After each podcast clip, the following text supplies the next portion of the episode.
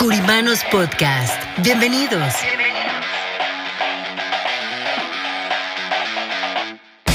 Espacio donde hablaremos de finanzas, economía, liderazgo, de los diferentes tipos de seguros como de vida, protección, anualidades, retiro. ¿Cómo lograr las metas que queremos para nuestro negocio y así llevarlo a un nivel mejor? Creemos en el poder de trabajar juntos y por eso queremos compartir esta información para ustedes a través de nuestros presentadores, Martín Curiman y Antonio Solís, y sus invitados, nuestros queridos curimanos. ¿Están listos? ¿Están listos?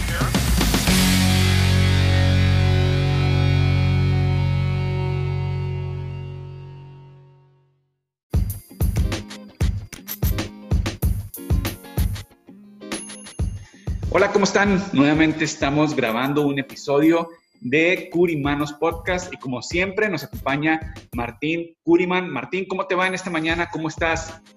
Muy bien, Antonio, excelente. Bueno, eh, una mañana muy atípica.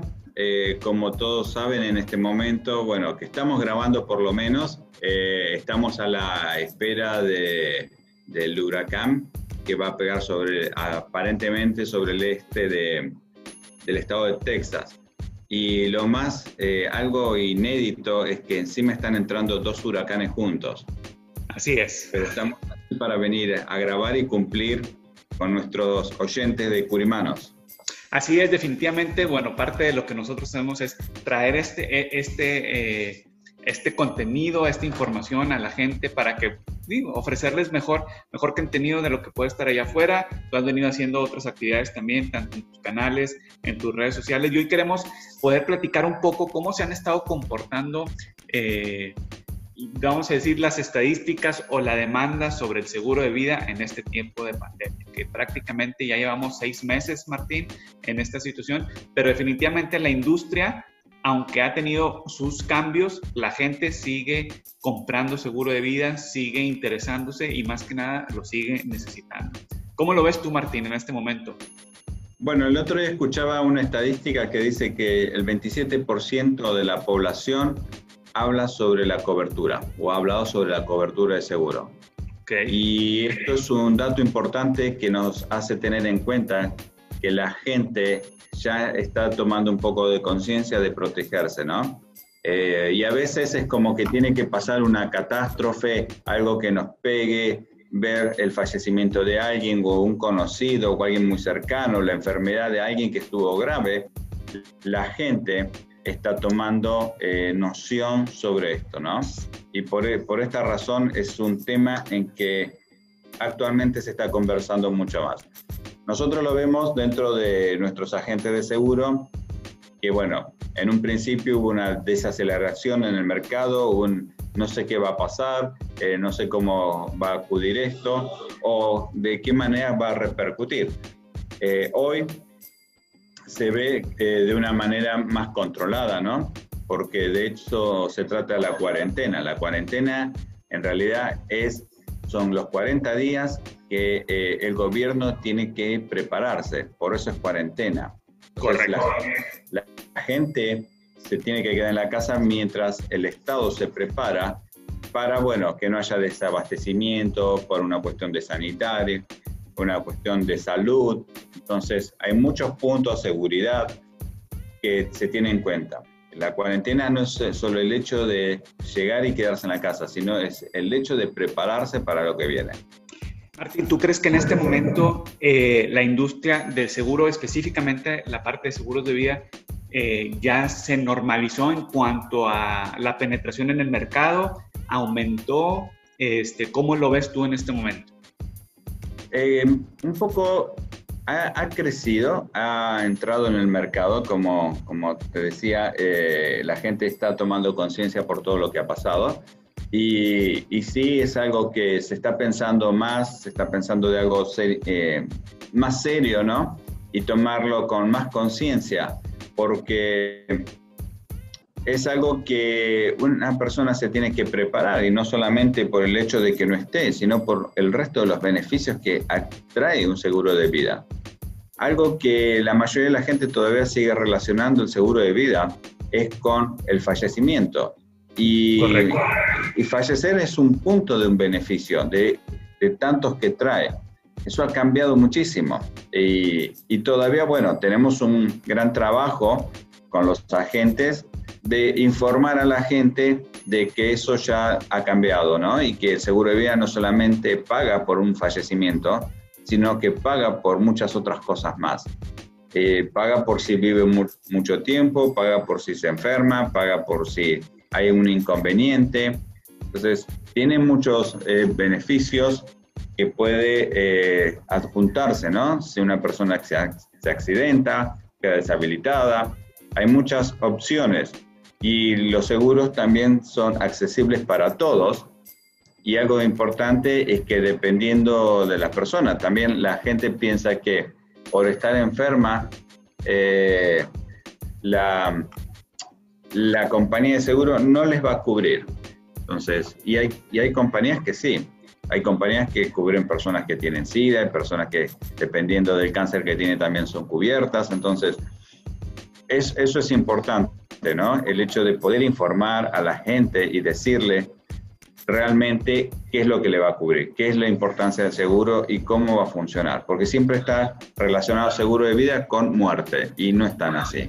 Eso, es muy importante lo que comentas, Martín, porque hoy, hoy en día mucha gente cree que solamente es para eso o que si habiendo padecido una enfermedad previamente no lo puedan cubrir o teniendo una enfermedad en este momento no lo puedan, puedan cubrir, pero existe cobertura que sí puede llegar a, esas personas. Yo creo que eso es muy importante y es parte de lo que queremos poder comunicar. Y constantemente en las redes sociales de Curiman Broker Group hay esta información de que siempre hay una opción para asegurarse independientemente de la capacidad de ahorro, independientemente de la capacidad de, económica de cada uno de nuestros clientes. En tu experiencia, Martín, ¿cuáles son las objeciones más grandes eh, de tus clientes o de tus prospectos al momento de ofrecer un seguro de vida? ¿Cuál ha sido como que la objeción más grande o más común o más recurrente que tú has escuchado?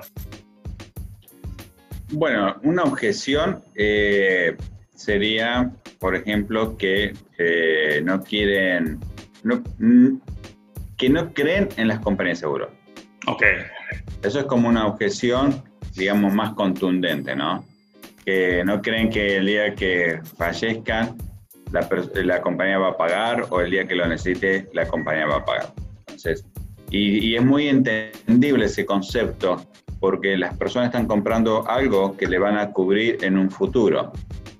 Pero en un seguro de carro pasa lo mismo. El seguro de carro vos compras por algo que va a pasar.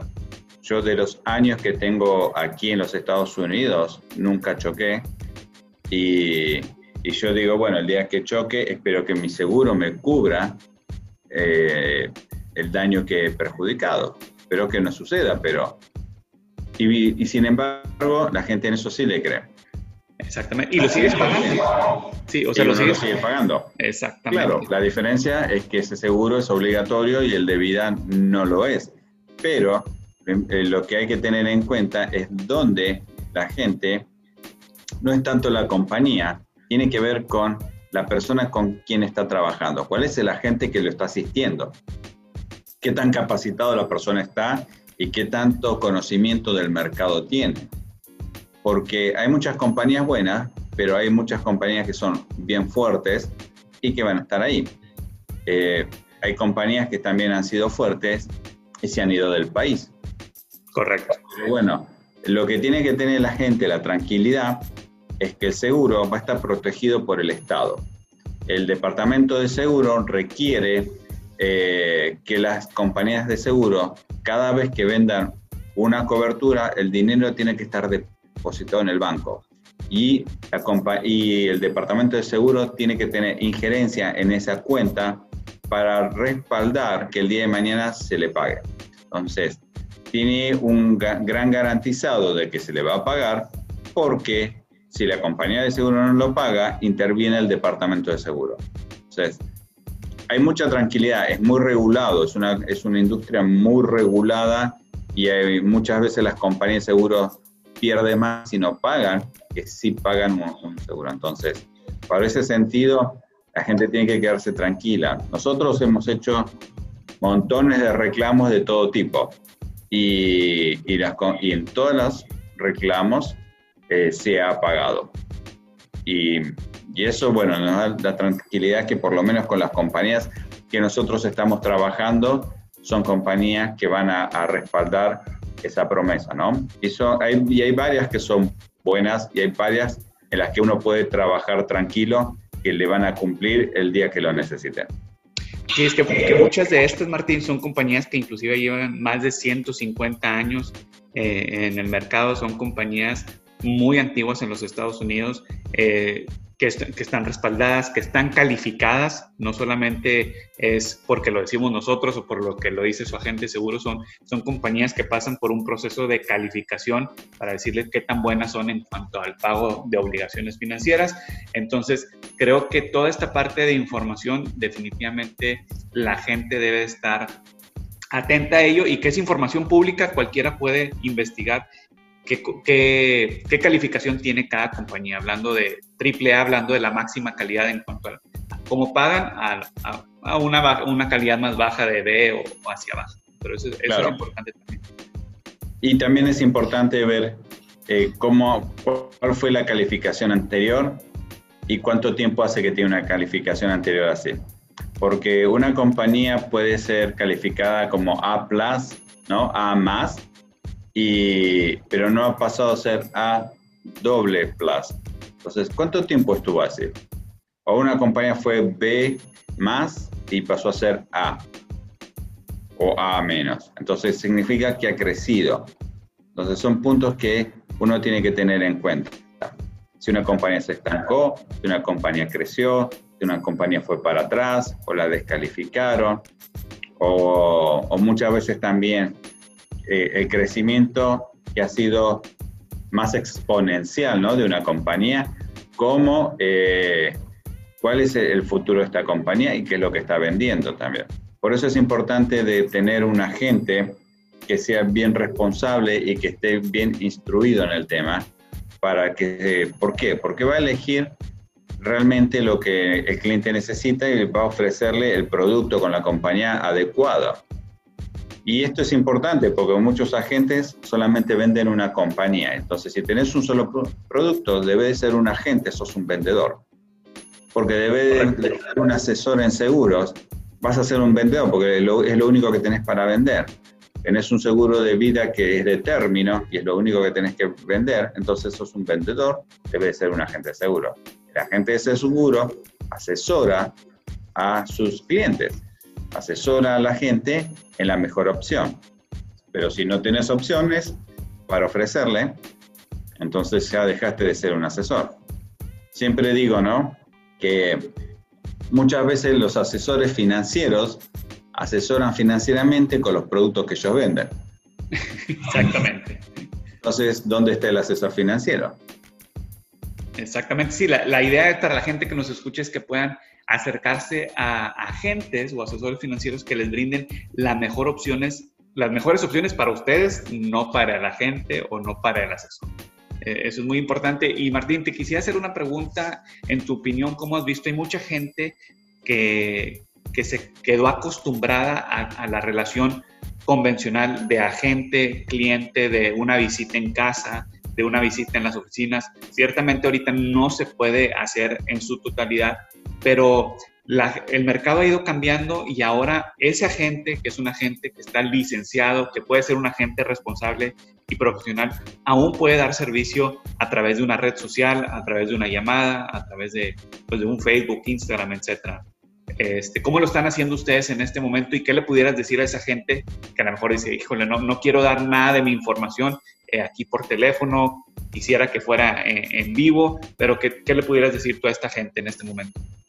Bueno, nosotros en principio eh, estamos trabajando de las dos maneras, eh, eh, face to face y también de manera online y telefónicamente. Cuando lo hacemos el contacto telefónicamente, hablamos con la gente, lo ponemos en cámara. Hacemos ya una cita formal en cámara si la persona se siente cómoda. Entonces, para vernos y conocernos. Y, si no, hay muchos de nuestros agentes que van a la casa de, su cliente, de su prospecto, digamos, su futuro cliente, y tiene todas las medidas de precaución. Llega con sus máscaras, porque hoy en día muchas de las casas si vos si se te descompone, Antonio, tu aire acondicionado, vas a llamar a la persona que te lo arregle. 100%. Y vas a decir que entre antes de, aguantar este calor de Houston y van a entrar y van a traer con, con máscaras, con su media precaución, van a, van a tener su higiene y limpian todo cuando se van. Bueno, nuestros agentes son lo mismo. Llegan a la casa de las personas, tienen la distancia social, eh, llegan con sus máscaras y tienen una reunión que es más formal. Pero depende de cómo se, eh, se sienta la persona con la que uno eh, empieza a proyectar o empieza a hacerle un plan.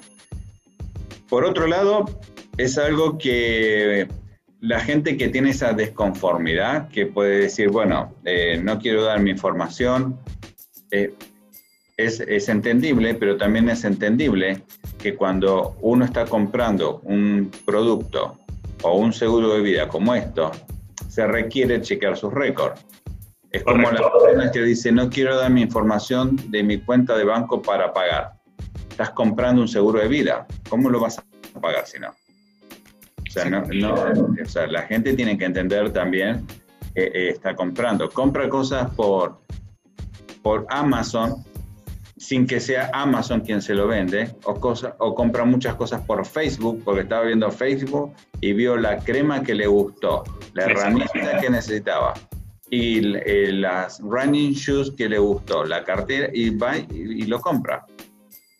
En, esto, uno puede tener las medidas de precaución y decirle al agente, bueno, mire, usted puede chequear y mandarle el link del departamento de seguros donde figura mi nombre, mi número de licencia, que estoy activo, porque el agente de seguro también está siendo regulado. Entonces no puede hacer eh, eh, nada que es en contra de la ley y debe proteger la información y datos de los clientes porque hay una ley de protección fiduciaria que protege al cliente bajo la ley de ética y de derecho del consumidor. Por lo tanto, el agente de seguro tiene que proteger esa información, te diría hasta con su vida, porque tiene que resguardarlo en un lugar protegido. Y el departamento de seguro puede pedirle a ese agente a ver de qué manera está guardando su información. Porque todos tienen que quedar guardados en archivos seguros. Entonces, eh, cuando uno lo hace online, lo guarda de manera eh, remota y lo, eh, y lo pone en un cloud o lo pone en un archivo, en un hard drive. Si lo hace en papel, de forma física, lo hace en un file o en algún archivero donde pueda quedar seguro bajo llave. Normalmente, hace años atrás, cuando se hacía todo esto en papel, eh, yo tengo mis files que todos tienen, están bajo llave con la información de los clientes. Claro. Sí, no, e, eso es, eso es muy importante y yo creo ahorita iniciamos la conversación, Martín, diciendo de cómo ha crecido la necesidad, no solamente eso, sino también la sensibilidad de nuestros clientes a este tipo de temas, hablando del seguro. Yo hace unos días platicaba con una persona, bueno, no hace unos días, ayer platicaba con una persona, este, hoy estamos grabando este, este episodio y como decía Martín al principio, eh, hay pronosticado que se junten dos huracanes y, esta persona hablaba de, los seguros para casa o de cuando está rentando una casa, comprando una casa o, de inundación, cómo las compañías de ese tipo de seguros cierran en automático ese tipo de coberturas este, y no se puede hacer hasta que pase este tipo de cosas. O sea, lo que te están diciendo es que te tienes que anticipar. Y creo que en la parte de vida también nos pasa que gente que a lo mejor ya tiene una condición crítica es cuando apenas nos busca y las compañías se pueden llegar a, cerrar. En un principio decíamos, te pueden aceptar con ciertas cuestiones eh, de enfermedades, pero lo que les quiero decir con esto es que no nos esperemos a ya no ser un, una, digamos, una persona asegurable por las aseguradoras, vaya la redundancia, ¿verdad? Correcto. Y yo creo que eh, la gente va tomando conciencia y va diciendo, bueno, es preferible hacerlo, porque vos sabés que esto en algún punto, en algún momento, en, en algún momento va a llegar. Y si sos constante con esto, lo vas a usar. no necesariamente tiene que ser de ahora ni mañana, puede pasar muchos años, pero sabemos que lo vamos a usar. Y, haciendo mención a lo que vos comentabas, fíjate que eh, donde yo vivo, en el área de Houston donde vivo, jamás se inundó, jamás. Y tuvimos inundaciones grandes. Pero este año compré el seguro de inundación para la casa. Porque dije, tenemos dos huracanes que vienen juntos, tenemos una coronavirus, o sea, ya, no se sabe qué vaya a pasar. Pasó, entonces dije, lo que uno cree que nunca va a pasar, va a pasar. Entonces, por las dudas, compré el seguro de inundación eh, de mi casa y, lo estoy protegiendo, porque por esta razón son como las cosas suceden, ¿no? muchas veces los agentes me, me comentan y me dicen, mira, me llamó un tal cliente y me dijo que va a cancelar su seguro. Y siempre mi recomendación es, dile a tu cliente que antes de cancelar vaya al médico. Y que después que vaya al médico y se haga un chequeo, después que vuelvan a conversar. Porque no, no queremos que pase como es la ley de Murphy, ¿no? Correcto. cuando vos dejaste tu seguro de carro y lo cancelaste porque decís, no lo uso, no lo estoy usando, estoy pagando, salís a la calle y chocaste. Exacto. Entonces, no queremos que pase lo parecido, así que preferible es que uno se chequee y después volvemos a conversar. Así es, y como tú decías, Martín, e, es, puede ser mucho más accesible de lo que muchas veces nosotros pensamos. Martín, pues cuéntanos un poquito ya para ir cerrando, eh, no solamente tus redes, un poco de los proyectos que la gente te puede ver ahora en YouTube este, y para ir cerrando este episodio. Sí, están, bueno, eh, hemos creado el canal de YouTube donde voy a estar grabando diferentes temas que se, es ah, más allá de la parte de seguros y de finanzas. Voy a estar hablando un poco sobre la actualidad, las tendencias de mercado, un poco sobre eh, los negocios, eh, manejo de negocios y también cómo prepararse para diferentes situaciones, ¿no? Cómo prepararse de una manera inteligente para la educación estudiantil, para hacer un fondo de educación. ¿Sabías que el fondo de educación es el activo más grande que tiene este país? Porque es una de las deudas más grandes que tiene la gente. Entonces, y, esto es porque cada vez la gente se endeuda más con esto. Si, sabemos cómo manejar esa deuda, podemos tener una buena educación para nuestros hijos, para nosotros, y no estar endeudados de por vida como la gran mayoría de los estudiantes que sacan su préstamo estudiantil. Entonces, esto vamos a estar hablando sobre el canal de YouTube que estamos iniciando y bueno, también me pueden encontrar en Instagram como martin.curiman o Facebook y LinkedIn como Juan Martín Curiman. Perfecto, Martín. Pues muchas gracias. Pues ya lo escucharon. Todos aquellos que nos están siguiendo, comunidad de Curimanos, pueden encontrar información en todas estas redes sociales y obviamente en todas las redes sociales de Curiman Brokers Group. Martín, muchas gracias por tu tiempo, muchas gracias por esta información y nos vemos la próxima. Ok, perfecto. Hasta la próxima, Antonio. Hasta la próxima.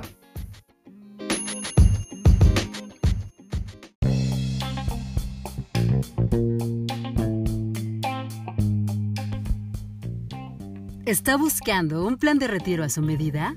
Por aquí, por favor. En Curiman Brokers Group no solo le daremos la mejor opción, sino también lo acompañaremos hacia su futuro, hasta que llegue ese momento en el que usted podrá contar con una excelente salud financiera y así enfocarse solamente en disfrutar lo más valioso que posee, su vida. Visite nuestra página www.curimanbrokersgroup.com o llámenos al número de teléfono 1-800-217-1932. 1-800-217-1932.